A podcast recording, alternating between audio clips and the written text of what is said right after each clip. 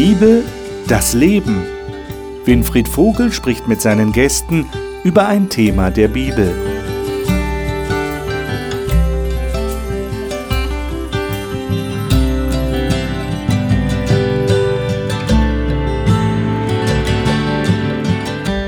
Herzlich willkommen zu dieser Sendung. Herzlich willkommen zur Talkrunde über die Bibel hier im Hope Channel. Wir studieren zurzeit das Buch Hiob. Das ist ein sehr altes Buch im Alten Testament in der Bibel und es erzählt von dem Schicksal eines Mannes, der einst sehr reich war, sehr viele Söhne und Töchter hatte, der glücklich und zufrieden war mit seinem Leben und dann plötzlich unermessliches Leid erlebt. Alles verliert, was er hat, alles verliert, was ihm lieb und teuer ist. Und der natürlich aufgrund dessen ganz gewichtige Fragen hat und die richtet er an Gott. Und, das verwundert uns wenig, er wird bitter in seinem Herzen. Ich weiß nicht, ob Sie Bitterkeit kennen. Das ist so ein Gefühl der, der völligen Niederlage, der Hilflosigkeit. Man kann nichts mehr tun. Es gibt scheinbar keine Aussicht auf Besserung. Das ist Bitterkeit. Man wird ein verbitterter Mensch, sagen wir. Was kann man dagegen tun? Wir wollen dem Hiob ein wenig über die Schulter schauen heute und sehen, wie, wie ist das bei ihm gewesen? Wie ist er mit Gott umgegangen? Er hat ja auch Freunde gehabt, die nicht immer so klug geredet haben. Und äh, an einer Stelle sagt der Hiob, lieber habe ich mit Gott zu tun als, als mit diesen Freunden. Die sollen lieber schweigen. Also er hat kein einfaches Leben gehabt.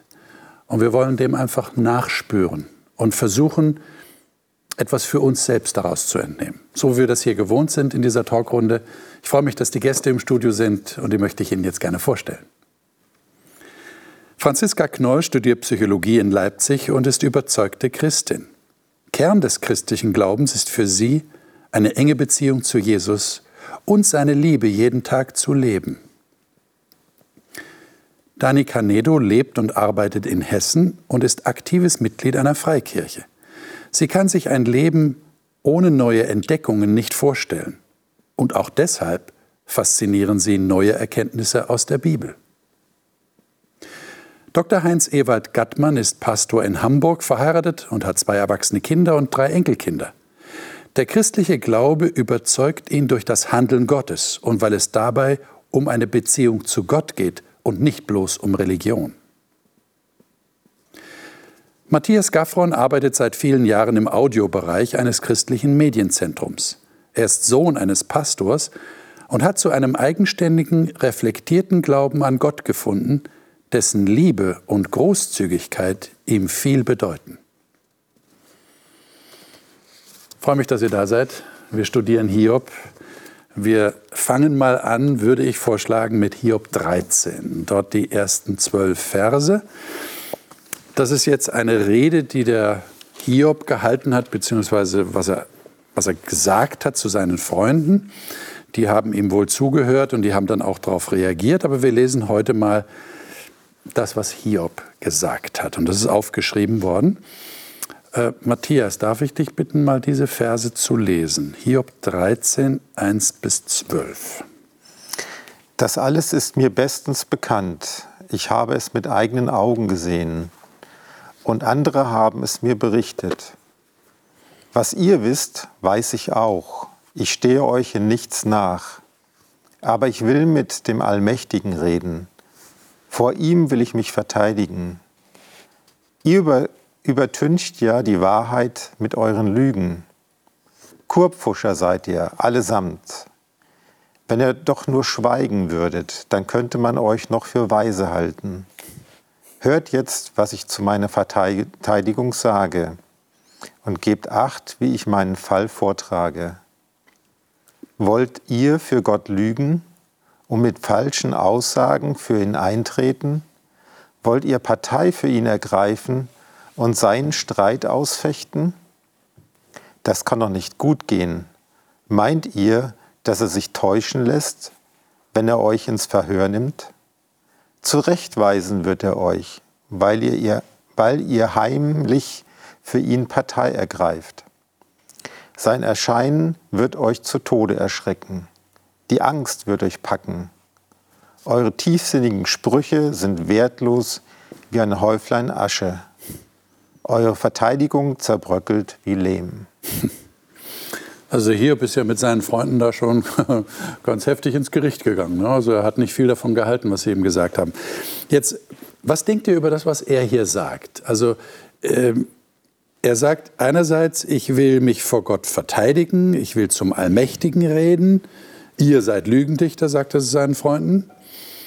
Und dann sagt er auch, also Gott wird euch erforschen, das wird gut für euch sein. Oder meint ihr, dass ihr ihn täuschen könnt? Ähm, also ich habe so den Eindruck, Hiob scheint davor zu warnen, Gott rechtfertigen zu wollen, was ja die Freunde tun. Seht ihr das als eine Aufgabe, die wir Menschen haben, jetzt Christen, die an Gott glauben, dass wir irgendwie Gott verteidigen und sagen, nein, Gott ist gut und Gott hat Recht? Oder sollten wir das eher nicht tun? Weil wir dann vielleicht in der Gefahr sind, ähm, so zu reden, wie die Freunde geredet haben. Und das war ja nicht so gut. Also ich stelle mir die Frage, warum Gott überhaupt in dieser Geschichte in so vielen Kapiteln schweigt ähm, und nicht redet. Das haben die Freunde anscheinend nicht ausgehalten. Aber ich kann mir vorstellen, ähm, dass Gott eben mehr Parameter hat, ähm, die er äh, einbezieht. Das wissen wir ja auch. Hier wusste das nicht, aber er ahnt es. Und die Freunde, die haben diese Parameter nicht. Hm. Und deswegen ist es schlecht, wenn Leute jemanden verteidigen, die nicht alle Parameter haben. Also es kann gefährlich sein. Aber wie kann ich die denn bekommen? Ich meine, wenn du das so sagst, dann beschleicht mich so die Sorge, dass das wird sowieso kein Mensch können. Ja, aber muss man das überhaupt können? Das ist, war die Frage. Ja, also ich glaube eher nicht. Also ich glaube nicht, dass es meine Aufgabe ist, ähm, Gott zu beschreiben als, als ähm, das Maß der Dinge, so wie ich ihn wahrnehme. Aber was ich machen kann, ist eben erzählen, wie Gott in meinem Leben ist oder was ich mit ihm erlebt habe, Erfahrungen, die ich gemacht habe mit ihm. Das sind so die Parameter, die mhm. kenne ich, darüber kann ich erzählen. Und wenn wir das alle machen und das alles zusammentragen, dann kann so ein Bild entstehen, was immer noch bruchstückhaft ist, aber was trotzdem vielleicht ein bisschen mehr Klarheit im Einzelnen auch gibt und vielleicht dann auch mir zeigt, da schaue ich noch ein bisschen schräg auf Gott. Vielleicht ist die andere Perspektive die optimalere. Ich meine, das persönliche, die persönliche Erfahrung ist natürlich immer unschlagbar, aber woher weiß der andere, dass das auch gilt, dass das richtig ist? Kann ja sein, der andere sagt, naja, das ist dein Eindruck von Gott, ich habe da einen ganz anderen Eindruck von Gott. Also das, was du mir sagst, gut und schön, aber das brauche ich nicht annehmen.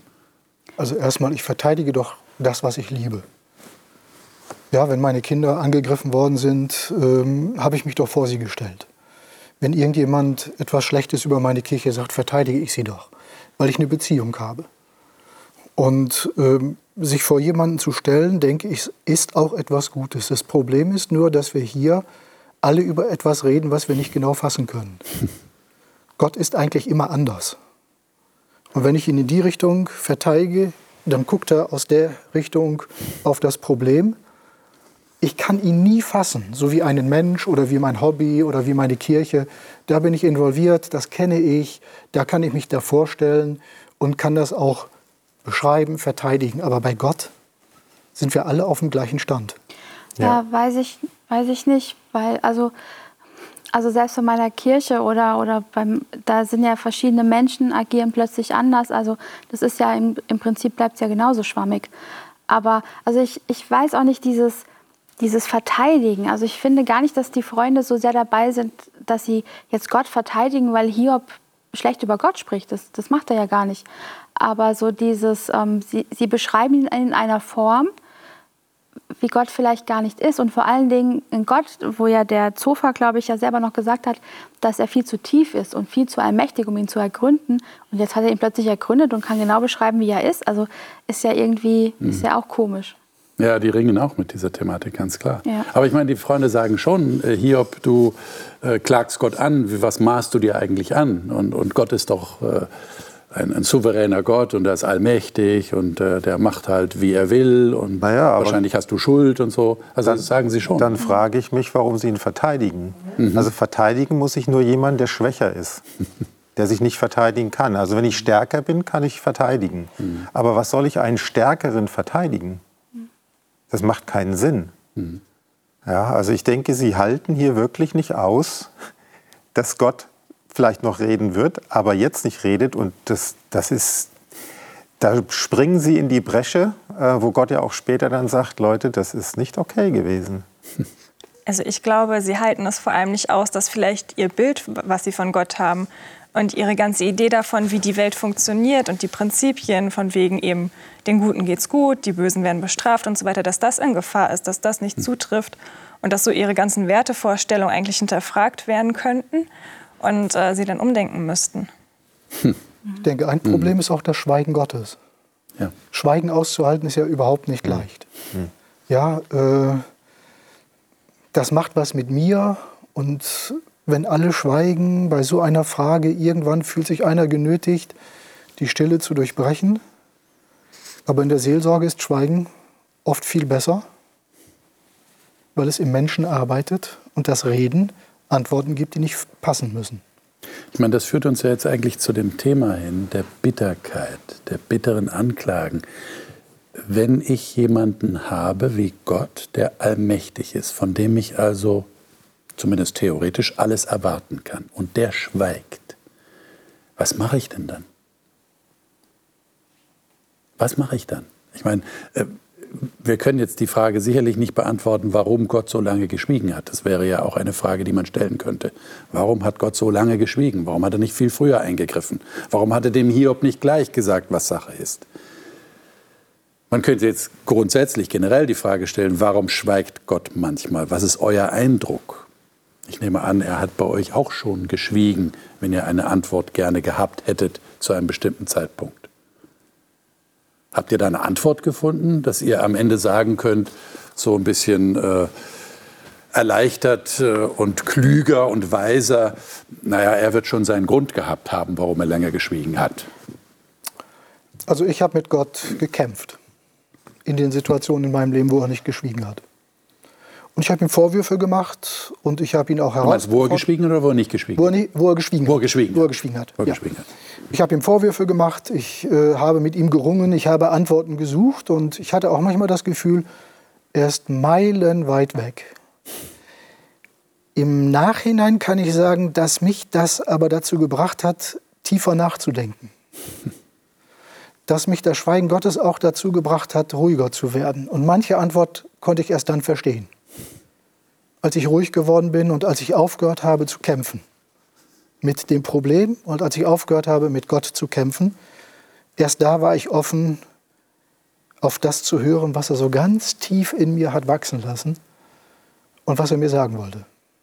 Hat das nicht aber auch mit einem Grundvertrauen zu tun, das du trotzdem zu Gott hast? Ja. Dass du im Nachhinein das so sehen kannst? Ja, das muss da sein.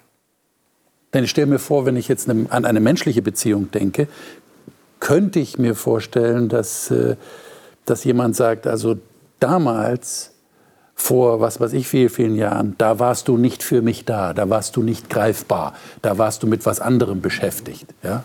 Mensch. Und, äh, und das würde vielleicht immer zwischen diesen Personen stehen, dass der andere geschwiegen hat oder nicht da war. Das ist durchaus denkbar. Aber ja. es gibt auch die Möglichkeit, die richtige Antwort zu früh zu sagen. Und dann trifft sie nicht. Mhm. Dann geht sie an dir vorbei. Du kannst sie nicht fassen. Mhm. Natürlich ist das Vertrauen zu Gott Grundlage dafür. Wenn ich davon überzeugt bin, dass er mein Vater ist und das Beste für mich will, muss ich das mit in Kauf nehmen, muss ich mitleben. Ich habe damit gute Erfahrungen gemacht. Hm. Hm. Auch mit dem Schweigen Gottes. Schauen wir mal, was der Hiob äh, noch dazu sagt. Äh, lesen wir mal Hiob 10 und da auch die Verse 1 bis 12. Und ich denke, wir sollten diese Verse mal auf uns wirken lassen, in all der Schwere der Not, die da zum Tragen kommt. Franziska, darf ich dich bitten, mhm. die Verse zu lesen? Hiobs Bitte an Gott. Mein Leben ekelt mich an. Ich will meiner Klage freien Lauf lassen und über meine tiefe Verbitterung reden. Ich will zu Gott sagen, behandle mich nicht wie ein Übeltäter, sondern sag mir, was du mir vorwirfst. Was gewinnst du, wenn du mich quälst? Du hast mich selbst geschaffen. Warum verwirfst du mich, während du die bösen Menschen zu Ehren bringst? Sind deine Augen nur wie die Augen eines Menschen? Siehst du die Dinge, wie die Menschen sie sehen? Ist deine Lebensspanne nur wie die eines Menschen bemessen? Ist dein Leben so kurz, dass du dich beeilen musst, mir meine Schuld nachzuweisen und eine Sünde bei mir zu finden, obwohl du weißt, dass ich kein Bösewicht bin und dass es niemanden gibt, der mich vor dir retten kann? Du hast mich mit deinen Händen geschaffen, du hast mich gemacht, und trotzdem umstellst du mich von allen Seiten, um mich zu vernichten. Bedenke doch, dass du mich wie Ton geformt und gestaltet hast. Willst du, dass ich nun zu Staub zerfalle? Hast du mich nicht geformt im Leib meiner Mutter gestaltet? Du hast mich mit Haut und Fleisch umkleidet, hast meine Knochen und Sehnen zusammengefügt. Leben und Gnade hast du mir geschenkt und deine Fürsorge hat mich bisher bewahrt. Dankeschön. Also wenn ich das nächste Kapitel lese, ich habe da mal meinen Blick drauf geworfen, da sagt der Zophar, der andere Freund, soll der Wortschwall nicht beantwortet werden oder soll ein Schwätzer Recht behalten? Soll dein Gerede Männer zum Schweigen bringen, dass du spotten kannst und niemand dich beschämt? Möge Gott doch reden und seine Lippen gegen dich auftun, dir die Geheimnisse der Weisheit mitteilen. Ähm, ihr habt jetzt gerade gehört, was der Hiob gesagt hat und darauf hat der Zofa geantwortet. Würdet ihr auch so antworten? Würdet ihr sagen, also Hiob, jetzt hör mal auf. Also das geht jetzt zu weit. So kannst du nicht mit Gott reden.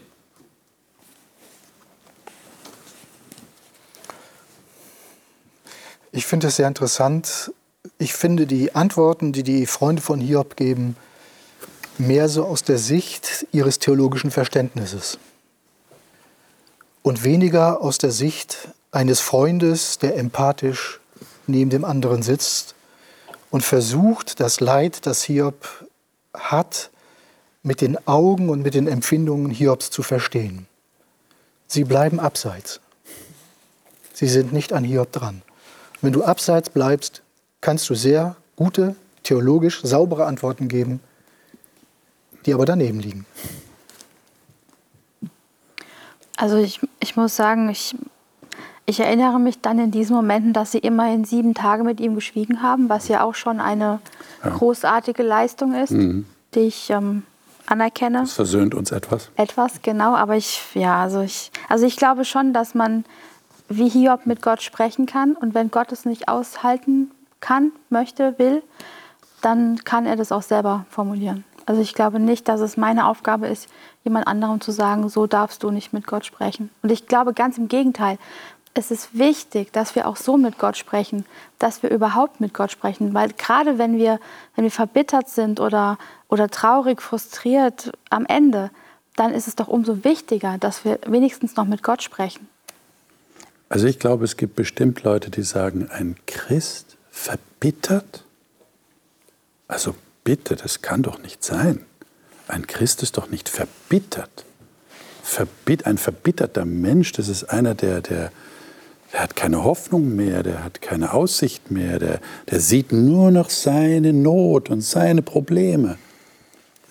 Also die Verbitterung hier würde ich auch fast ein bisschen trennen. Also okay. ich sehe Gott gegenüber jetzt nicht so die Verbitterung. Den Freunden sehr wohl. Okay. Also die Freunde, da äh, nimmt der Hiobs auch ganz schön klare Worte in den Mund. Äh, Gott gegenüber ist er immer noch fragend.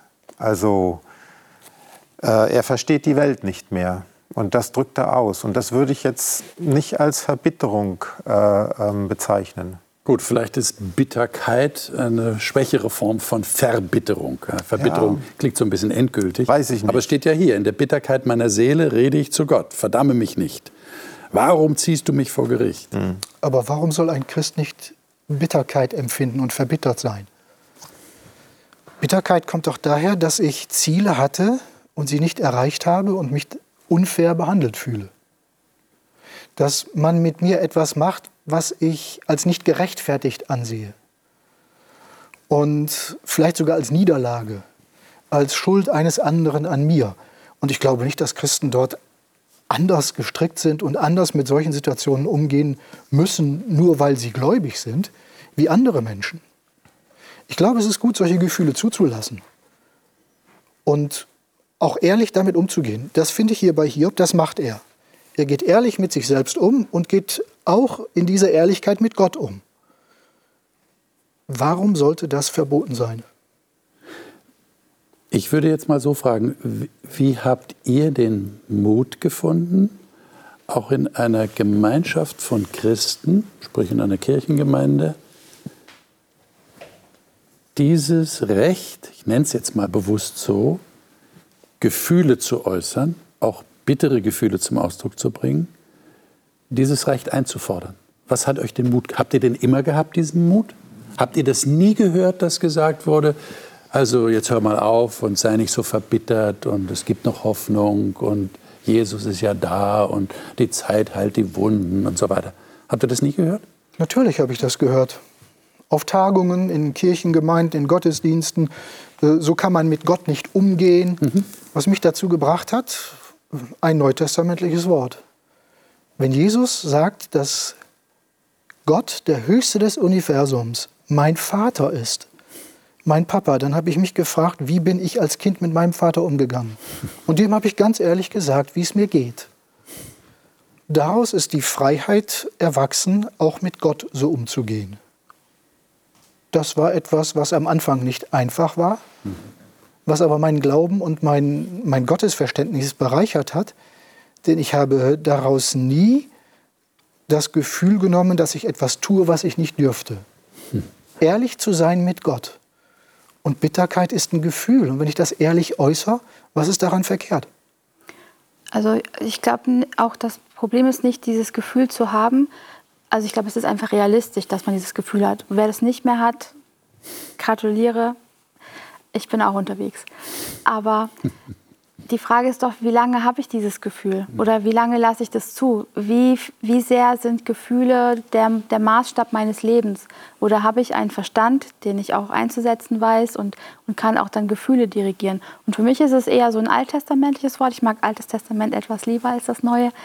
Ähm, ich glaube, es ist in Jeremia, wo steht, falle ich nicht und stehe ich wieder auf und wende mich dir gerne wieder zu. Also das Problem ist nicht das Hinfallen, die Frage ist, stehe ich auf, wie gehe ich damit um und wende ich mich dem Herrn wieder zu? Also bleibe ich mit Gott im Gespräch. Und dann ist es auch okay, ein Gefühl der Bitterkeit zu haben, aber bitte nicht endlos. Ich meine, du deutest schon etwas an. Das ist meine nächste Frage. Wie, wie ist denn das zu lösen? Was würde man denn dem Hiob raten, ist vielleicht das falsche Wort, aber wie würde man mit ihm umgehen, wenn er jetzt ein, ein Kirchenmitglied in unserer Kirchengemeinde wäre?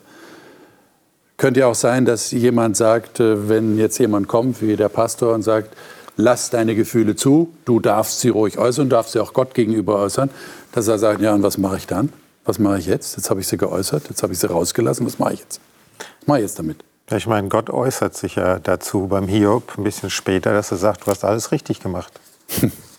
Ja, deine Freunde nicht, aber du hast alles richtig gemacht. Und ich, ich denke, das, was er richtig gemacht hat, ist, im Gespräch mit Gott geblieben. Bis, zu, bis zum Schluss, bis Gott sich einschaltet. Bitterkeit ist für mich, und deswegen sehe ich das ein bisschen kritisch, ein Abwenden. Okay. Einen Deckel drauf machen. Ich will davon nichts mehr wissen. Gott den Rücken kehren. Ja? Das ist eine Definitionsfrage. Mhm. Aber das ist eben das, was Hiob nicht macht. Und von daher sage ich, macht er alles richtig. Aber selbst da gibt es ja eigentlich Beispiele. Wenn ich an Jona denke, der ist auch vor Gott sogar weggelaufen, hat mhm. sich versteckt. Und trotzdem, also klar ist es sicherlich nicht das Optimale, was man so anstreben sollte als Mensch, aber wenn es dort die Realität ist. Und ich glaube, es ist wichtiger, authentisch einen Moment der Bitterkeit zu erleben und zuzulassen und sich dann Gott wieder zuzuwenden, als irgendwie so, so gleichförmig vor sich hin zu plätschern und aber irgendwie auch nicht weiterzukommen im Leben. Ich meine, es ist ja keine Depression in dem Sinne. Ich meine, wenn jemand eine Depression hat, dann sagen wir, geh zum Arzt oder geh zum Therapeuten oder kriegst Medikamente oder was auch immer. Aber das ist es ja nicht, oder? So leicht ist es nicht zu lösen. Ja, und bitte, man muss ja überlegen, was dem Mann passiert ist. Also, äh, sowieso. Der hat, also, der hat ja nicht der hat nur. guten Grund, ne? Ja, also. Das ist keine Frage. Von daher, ich weiß auch nicht, ob man das immer alles lösen muss. Vielleicht, vielleicht muss Einfach man. stehen lassen? Ja, vielleicht einfach mal oder sich dazusetzen und schweigen. Dazusetzen Und schweigen wie die, wie die drei Freunde. Ja. Sieben Tage lang mindestens. Oder acht. Oder acht. Das, was wir letzte Woche hatten, diese Warum-Frage, ist ja eigentlich äh, eine kognitive Suche. Ja. Ich will etwas erklärt bekommen, damit ich es besser verstehe. Das ist aber nicht die einzige Ebene, in der wir Menschen leben. Wir haben auch Gefühle. Und ich glaube, wenn es um Leid geht, muss ich auf beiden Ebenen ansetzen und auf beiden Ebenen verarbeiten. Viele Christen können das nicht. Und sie machen sich nicht klar dabei, wie wichtig auch ihr Gefühl ist. Das Gefühl stellt nicht mehr die, so sehr die Frage nach dem Warum, sondern lässt das, das Leid auf sich wirken und da passiert was in mir.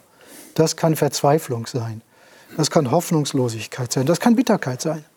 Klar, es kann möglicherweise auch Depression sein, aber das gehört zu uns und das müssen wir mit reinnehmen. Und da, wenn ich jetzt mir Hiob angucke, das Buch, würde ich sagen, hat Gott, wenn ich so auf das Ende schaue, mit seinem Schweigen möglicherweise einen guten Weg gewählt, nicht sofort zu antworten, sondern das sich auch entwickeln zu lassen im Menschen, weil ich erst nach einer gewissen Zeit fähig bin, seine Antworten zu verstehen. Also dem, was du sagst, entnehme ich, es gibt auch so eine Art frommes Verdrängen. Ja, davon bin Verdrängen ich aus Frömmigkeit. Aus Frömmigkeit. Weil man dahinter schnell Sünde vermutet, Ja. das darf ich mir nicht gestatten, Ja. denn äh, ich darf doch Gott nicht anklagen. Und ich darf doch Gott nicht meine negativen Gefühle sagen. Ich muss doch ein geheiligter Mensch sein. Gefühlloser heiliger Mensch. Das Ja, das ist ja die Folge dann davon. Ja? Aber das ist nicht gesund, ne? das ist nicht gut. Das ist nicht auch fürs nur- geistliche Leben nicht gesund. Das ist nicht nur nicht gesund, das ist auch nicht ehrlich. Da finde ich eigentlich, also Psalm mag ich eh super gerne. Ähm, und es gibt da so einen Vers im Psalm 34, da steht, es schrie einer zum Herrn in seinem Leid und er hörte ihn und rettete ihn aus allen seinen Ängsten. Also ich weiß nicht, ob ihr das schon mal ausprobiert habt, aber Gott mal richtig anzuschreien. Ich habe es noch nicht gemacht. Ich stelle mir das aber äh, ziemlich krass vor. Und dann klärt sich für mich auch die ganze Frage, ob das jetzt okay ist, was da Hiob macht mit dem ganzen Anklagen. Der war wahrscheinlich noch nicht beim Schreien oder doch, ich weiß es nicht. Aber wirklich die Gefühle rauszulassen und das mal Gott auch zuzumuten, dass er eben damit umgehen kann, wäre mal ein Anfang. Das heißt also, ich schließe aus dem, was ihr sagt, dranbleiben an Gott, den Kontakt mit ihm halten. Auch wenn ich negative Dinge sage, die ich mir aber trauen darf zu sagen, weil, weil sie bei Gott am besten aufgehoben sind. Besser noch als bei Menschen, die vielleicht aus Frömmigkeit oder sonstigen Überlegungen mich entmutigen, meine Gefühle zu äußern. Also wenn man genau hinguckt in die Bibel, ist ja auch Gott ein Gott der Gefühle. Also er zeigt ganz schön Gefühle. Ja. Warum sollen wir Menschen das nicht auch dürfen, wenn er uns so geschaffen hat? Jetzt gibt es ja hier im Hiob 10 noch einige Verse, die ich mit euch lesen würde, die nach meinem Eindruck den, den, das Gefühl vermitteln, als würde Hiob ein Stück weit unter Gott leiden. Lesen wir mal diese Verse. Dani, darf ich dich bitten, mal 13 bis 17 in Ja. Kapitel 10. Doch dies verbargst du in deinem Herzen. Ich habe erkannt, dass du dies im Sinn hattest. Wenn ich sündigte, so würdest du mich beobachten und mich nicht von meiner Schuld freisprechen. Wenn ich schuldig wäre, wehe mir. Und wäre ich im Recht, dürfte ich mein Haupt doch nicht erheben, gesättigt mit Schande und getränkt mit Elend. Und richtete es sich auf, wie ein Löwe, würdest du mich jagen und dich wieder als wunderbar an mir erweisen. Du würdest neue Zeugen gegen mich aufstellen und deinen Zorn über mich vergrößern. Ein ständig sich ablösendes Heer kämpft gegen mich. Was für ein Empfinden habt ihr, wenn ihr das lest? Habt ihr auch das Empfinden wie ich? Der, der, der ist irgendwie so hin und her gerissen. Einerseits, äh, er ringt mit Gott, er hält an ihm fest. Andererseits sagt er, er verfolgt mich, der beobachtet mich. Wenn ich sündige, er spricht mich nicht frei. Sein Zorn wird sich noch über mich vergrößern. Wie ein Heer kämpft er gegen mich. Was ist, was ist das hier, dieses Verhältnis Hiob-Gott? Wie versteht ihr das? Also ich verstehe den Text so, dass Hiob sagt, all das kann ich bei mir nicht entdecken. Wenn ich das entdecken würde, Gott, wenn ich Sünde, wenn ich Schuld, wenn ich ähm, Versagen ähm, entdecken würde, dann würdest du mich jagen wie ein Löwe. Seine Beute jagt. Wenn ich mich anschaue in meinem Leben, das tust du nicht. Ich habe zwar äußeres Elend, aber inneren Frieden. Und dieses Jagen äh, würde ich schon auch auf den inneren Frieden mitbeziehen. Gott, du machst mich innerlich nicht unruhig in dem Sinne, dass ich sage, du bist hinter mir her und willst mich verurteilen. Aber hat er nicht den Eindruck, dass Gott hinter ihm her ist, weil er, weil er so viel Leid jetzt hat, weil er alles verloren hat? Ist das nicht gerade sein Kampf? Ja, ich dachte auch. Also ich, das hast du jetzt aus den Versen 13 bis 17. Ja, aber du, möglicherweise hast du recht. Ich, ich versuche es ja. gerade zu, ja, zu ergründen. Er weiß ja nicht, er kennt ja nicht die Kulissen, hinter, er kann ja nicht hinter die Kulissen Das gucken. ist das Problem. Ja, Und er, für ihn gibt es hier nur Gott, der handelt. Mhm. Aber hier ist dem Satan erlaubt, ihm ans Leder zu gehen. Und das spürt, er spürt die Wirkung. Und diese Wirkung unterstellt er jetzt Gott, obwohl das Satan der Ursächliche ist. Ähm, das nimmt ihm Gott nicht übel, weil er weiß es ja nicht besser. Also für mich ist das auch ein Infragestellen. Auf der erst, äh, da, kurz davor haben wir gelesen, äh, deine Fürsorge hat mich stets bewahrt und so weiter. Da hat er diese, sein, sein vergangenes Leben mal so Revue passieren lassen. Und jetzt das. Wie passt das zusammen? Ja? Also ich sehe das, kann das sein, Gott, dass es so ist. Und man darf ja auch nicht vergessen, Hiob lebt in einer Zeit, wo es sehr stark in den Köpfen der Leute war, dass wenn es ihnen gut geht, Gott sie segnet. Und wenn es ihnen nicht gut geht, dann segnet Gott sie nicht. Mhm. Darf ich noch mal kurz auf deine Frage zurückkommen? In Hiob 9 steht in Vers 21, ich bin unschuldig. Mhm. Mhm. Das ist eine Antwort. Mhm. Und ich glaube, auf dieser Basis argumentiert ihr auch hier. Aber ich glaube nicht, dass zwischen Kapitel 9 und Kapitel 10 Hiob eine andere Auffassung über sich selbst bekommt. Nee, über sich selbst nicht, aber für mich klingt 13 bis 17 ein bisschen so, als wenn er den Eindruck hat, ähm, so, eine, so eine dunkle Seite bei Gott zu, mhm. zu sehen, die bisher vor ihm verborgen war, mhm. weil er nicht einschätzen kann, dass es da jemand anderes gibt. Aber eben dies, also ich glaube nicht, dass er hier über sich spricht als ich bin sündig und deshalb passiert mir das. Also das denke ich auch nicht. Ich denke, das ist auch heute das Problem, dass Gott Dinge in die Schuhe geschoben werden, die hm. nicht, äh, wo, wo man ihn anklagt für etwas, wofür er nicht verantwortlich ist. Ja? Und ich meine, gerade wenn wir vom Neuen Testament her denken, und das tun wir ja heutzutage sehr, sehr gerne und auch mit Recht, es kommt keine Vergebung hier vor. Ne? Also, also er sagt hier, wenn ich das hier lese, wenn ich sündigte, Vers 14, würdest du mich beobachten und mich nicht von meiner Schuld freisprechen. Wenn ich schuldig wäre, wehe mir. Also da ist für mich nicht der Gedanke drin, wenn ich schuldig geworden bin, dann bist du gütig und barmherzig und vergibst mir meine Schuld. Versteht ihr? Also da habe ich schon den Eindruck, er hat da ein Bild von Gott, das das ihm Mühe macht. Wobei seine Freunde das sagen. Ne? Einer von seinen Freunden ja. sagt, wenn du dich bekehrst und, und ja, genau, dann, und so weiter, dann ist alles okay. Dann wird es wieder Aber gut dieses werden. Ursache- und Wirkungsprinzip dann anwendet. Nicht? Also, genau. Also, wenn du, dann kannst du für genau. ähm, Rückkehr deines Glücks sorgen. Mhm. Ja. Mhm. Ist schon nicht einfach. Also ich, ich spürte das auch, ja, dieses Ringen des Hiob mit Gott, wie, wie, wie kann ich damit umgehen? Wie, wie, was ist das für ein Gott? Wie begegnet er mir? Kann ich ihn ertragen? Ist er mir zu mächtig? Äh, äh, jagt er mich? Äh, wenn ich schuldig bin, habe ich dann eine Chance gegen ihn? Also ich glaube, das ist einfach die grundlegende Frage, die jeder, der irgendwie auf der Suche nach Gott ist, einfach mal für sich klären muss. Glaube ich, dass Gott gut ist oder nicht? Ist er gut oder ist er eben nicht gut?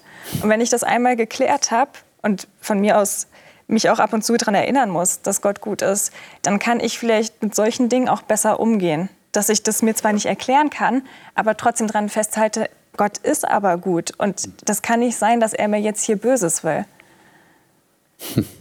Das ist natürlich eine Herausforderung. Ja, ja.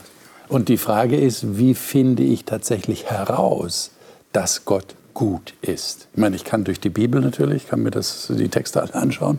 Gott ist gut. Aber das war ja genau die Krux, das war ja genau die Frage, die den Hiob bewegt hat. glaube ich. Jetzt erfährt er etwas, was Schlechtes in seinem Leben und er hat nur Gott als Bezugsperson. Hallo? Ist Gott jetzt plötzlich nicht mehr gut? Also das ist schon keine einfache Frage, die, die den Hiob bewegt hier. Ähm, Im Prediger gibt es ein Wort. Der Prediger ist ja auch ein, ein Weisheitsbuch, so wie Hiob auch. Weisheitsliteratur im Alten Testament. Das sind so die Philosophen der Bibel. Und äh, der sogenannte Prediger im Buch Prediger, der kommt hier zu einer Aussage in Vers 17 im achten Kapitel.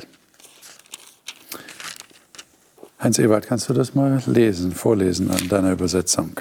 Und ich sah alles Tun Gottes, dass ein Mensch das Tun nicht ergründen kann, das unter der Sonne geschieht. Und je mehr der Mensch sich müht zu suchen, desto weniger findet er. Und auch wenn der Weise meint, ich weiß es, so kann er es doch nicht finden. Hm. Das ist jetzt schon mal keine so einfache Aussage, finde ich. Äh, könnt ihr euch vorstellen, dass ein Mensch bitter wird aufgrund dieser Erkenntnis? Weil ich kann es nicht erkennen. Ich kann mich abmühen. Wie sehr ich mich auch abmühe, es zu erforschen, ich kann es nicht ergründen. Also ich finde keine Antworten auf meine Fragen. Kann ich bitter werden, oder? Solange ich den Anspruch habe, das irgendwie wissen zu wollen, ja. Und das heißt, man muss dann zurücktreten von diesem Anspruch? Ja. Ist das das Beste? Also würde ich jetzt so versuchen, um das zu vermeiden. Okay. Einfach auch mal sich zu entspannen und zu sagen, okay, ich muss nicht alles können und wissen. Ist auch generell für unsere Gesellschaft, wo sehr viele Perfektionisten unterwegs sind, glaube ich, ganz hilfreich. Aber wenn jetzt einer deiner Kommilitonen sagen würde, das reicht mir nicht, Franziska, ich will es wissen, es muss doch möglich sein. Damit kann ich nicht leben. Was würdest du da sagen? Würdest du sagen, naja, kann man nichts machen, ja. Geht mir ja genauso. Ich würde ja. ja. auch gerne, ja. aber ich kann nicht. Ja. Ich meine, wir haben äh, auch eine unbiblische Aussage dazu. Je mehr ich weiß, desto mehr weiß ich, dass ich nichts weiß. Das ist schon eine wichtige Erkenntnis, denke ich. Und das sagt für mich nicht, dass ich mich nicht um Weisheit bemühen sollte oder um mehr Wissen, mhm. nur eben auch meine Begrenztheit dabei sehen, dass ich nicht ähm, dieses Wissen und diese Erkenntnis bekommen kann, die mein Schöpfer hat. Ja, ich bin immer noch ein Geschöpf und werde an meine Grenzen kommen, die einfach da sind. Und das kann mich depressiv machen, muss aber nicht. Also wenn ich mit meinem Wagen in die Werkstatt fahre, dann verstehe ich auch nicht alles, was der Monteur an dem Auto macht. Da kann ich gut mit leben. Ich bin beim Computer nur Anwender, ich verstehe manche äh, Programme nicht und manche Befehle nicht. Damit kann ich auch gut leben. Warum muss ich in anderen Bereichen die mein Leben betreffen, unbedingt immer die letzte Antwort haben. Wäre es nicht Teil meiner Selbst, meines Selbstverständnisses, mich auch dazu bescheiden und zu sagen, es gibt Zusammenhänge, die sind für mich nicht durch, zu durchschauen, weil sie mein Leben übersteigen? Hm. Also nach dem Motto, Gott ist der Fachmann? Für mich ja. Mhm. Obwohl es nicht leicht ist, das anzunehmen. Ja. Ich, ich, leide unter dieser Frage genauso. Ja. Und auch unter der Antwortlosigkeit an manchen Stellen. Ja. Aber von meinem Glauben her und von meinem Vertrauen zu Gott her könnte ich das durchaus annehmen und sagen, ja Gott, du bist der Fachmann und du hast mehr Wissen als ich. Jetzt sagt ja ein weiterer Weisheitsspruch, den will ich jetzt noch hier reinbringen, weil er genau da passt. Sprüche 3, Vers 5. Vertraue auf den Herrn mit deinem ganzen Herzen und stütze dich nicht auf deinen Verstand. Da höre ich ja schon die Kritiker, die sagen, ah ja, genau, das machen die Christen. Die geben ihren Verstand am Ausgang ab. Naja, ist das der Punkt? Wir, wir, haben halt, wir leben halt im Zeitalter der Aufklärung immer noch, ja. haben noch keinen neuen Kodex. Ja. Das heißt, Aufklärung bedeutet, und die war ja auch zu Recht und, und wichtig, weil der Klerus halt gesagt hat, was, was Sache ist. Aber das, was dagegen ausgetauscht wurde, ist halt, der Verstand des Menschen ist die höchste äh, wie sagt man, äh, Gewalt. Mhm. Also der Mensch erklärt die Welt und dann kann man sagen weiterhin, und Gott muss sich dem Menschen erklären. Und das ist in unserer Gesellschaft unser, äh, unsere Basis und die macht ja nicht vor, vor unserem Glauben halt. Das haben wir mit der Muttermilch aufgesogen. Und das macht uns halt Probleme, solche, sich solchen Texten unterzuordnen. Doch zu erkennen, dass mein Verstand nicht das Höchste ist. Aber würdet ihr sagen, naja, also der Verstand, da muss ich einfach Abstriche machen, das werde ich eh nie erkennen, aber mein Herz ist bei Gott? Nee, also ich glaube, das nee. will auch der Text im, im Prediger gar nicht sagen, sondern also er spricht ja, er versucht mit seinem Herzen die Weisheit zu erkennen, also es geht um das Werk Gottes und was er erkennt ist, dass er für sich alleine das nicht schaffen kann, also geht er zu Gott zurück. Und wenn ich Weisheit möchte und wenn ich um Weisheit bitte, dann bekomme ich auch Weisheit von Gott. Vielleicht nicht in alle, alle kleinsten Teilchen jetzt hier auf Erden, aber wenn ich wirklich Weisheit suche, dann kann mich der Weg nur zu Gott führen. Und um bei dem Beispiel mit der Werkstatt zu bleiben, niemand würde jemals behaupten, dass man dumm ist, wenn man mit seinem Auto in die Werkstatt geht. Also man benutzt ja den Verstand und sucht sich den Punkt, wo man am besten Hilfe bekommt. Und die beste Hilfe ist nun mal bei Gott. Er ist die Weisheit und er ist das Leben. In einer für uns sehr problematischen Situation, für uns als Familie, wo wir ein sehr großes Problem hatten und meine Frau und ich uns einig waren, dass wir dieses, nichts in der Hand haben, um dieses Problem zu lösen. In einer solchen Situation hat Gott mir diesen Text geschenkt. Auf ein persönliches Gebet hat er mir diesen Text gegeben. Die Auswirkung war für mich innerer Frieden und Ruhe.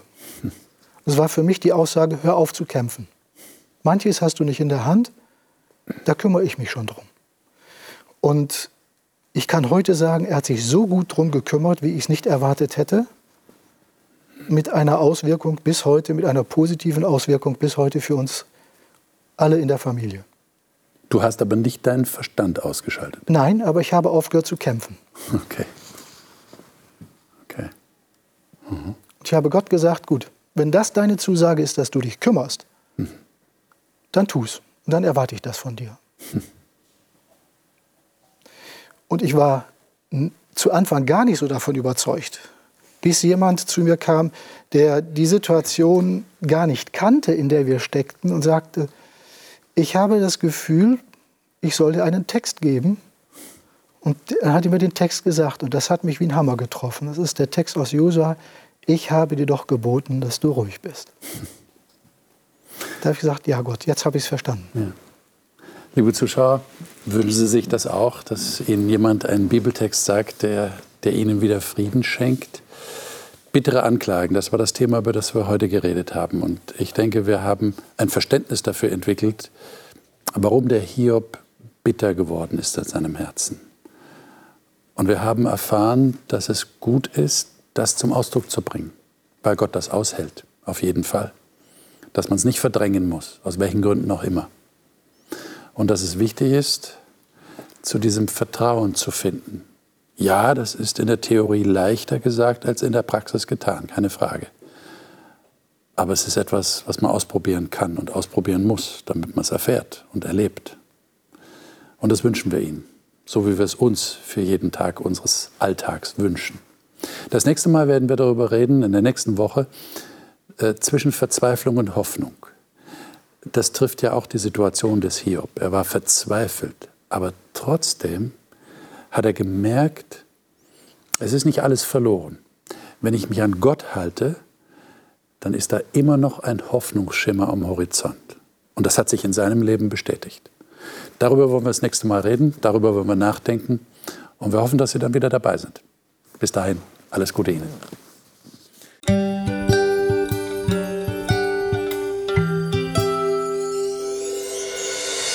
Sie hörten auf Hope Channel Radio die Bibel, das Leben mit Winfried Vogel und seiner Gesprächsrunde.